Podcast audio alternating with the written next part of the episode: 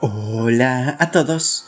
5 de octubre. Y gracias a nuestro devocional Alimento para el Alma, hoy podrán escuchar Regresa a casa. Lecturas sugeridas Juan capítulo 7 del verso 53 hasta Juan capítulo 8 verso 11. En su verso 11 leemos, Jesús le dijo, tampoco yo te condeno, vete y no peques más. Cristina, una joven cansada de ser pobre, soñaba con una vida mejor en la ciudad. Un día escapó de la casa, quebrantando así el corazón de su mamá. Ella sabía que no tenía oportunidad en la ciudad, por lo tanto fue a buscarla. De camino a la parada del bus, la angustiada madre sacó fotos de su rostro en blanco y negro.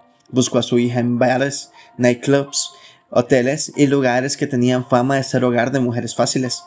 En cada lugar dejó su foto pegada en el espejo del baño, en anuncios de hoteles y en cabinas de teléfonos. Atrás de cada foto escribió una nota y cuando hubo acabado las fotos y el dinero, María regresó a su casa llorando amargamente por tener que regresar a su pueblo sola, sin su hija.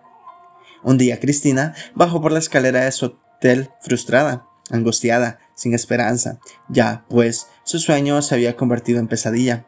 Mil veces quiso cambiar sus muchas camas por la humilde camita que tenía en su casa, pero su pueblo estaba muy lejos. De repente, al llegar al pie de la escalera, sus ojos vieron una cara conocida. Era la foto de su mamá. Al tomar la foto empezó a llorar. Atrás decía, no importa lo que hayas hecho o en quién te has convertido, por favor, vuelve a casa. Cristina aceptó esa invitación y regresó a su hogar. Dios te hace la misma invitación, no importa lo que hayas hecho o en quién te hayas convertido, vuelve a casa, hazlo ya. Devocional escrito por Enrique Suaga en Paraguay.